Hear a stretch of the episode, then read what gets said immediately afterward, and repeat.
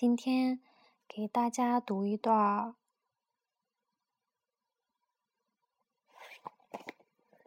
你的职责在于自己。如果连你都不喜欢与自己相处，那你如何去期待别人呢？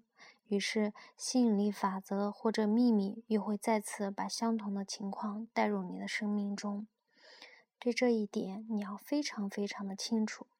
我要请你去思考这个问题：你是否像希望别人对待你那样的对待自己？如果你对待自己并没有像希望别人对待你的那样，那你永远也无法改变事实的状况。你的行动是强有力的思想，因此。你如果没有用爱和尊重来对待自己，你就会发出讯号说你不够重要，你没有价值，你不值得。这个讯号会持续的放送，你将会遇到更多待你不善的人。这些人只是结果，你的思想才是起因。你必须开始用爱和尊重来对待自己，发出那样的讯号。达到那种频率，然后吸引力法则将会移动整个宇宙，你的生命将会充满爱你、尊重你的人。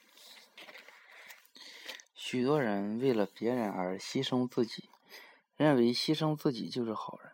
错，牺牲自己只可能来自于绝对匮乏的思想，因为他说：“因为不是每个人都有足够的东西，所以我得当那个没份儿的。”这并不是好的感觉，所以最终都会导致怨愤。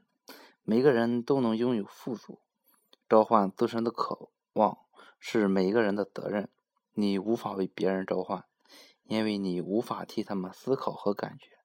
你的职责就是自己。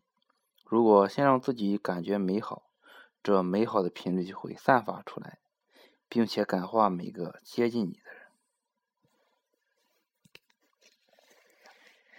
约翰·格雷博士曾经说：“让自己成为解决问题的人，不要指着别人说‘你欠我的’，所以你得给我更多。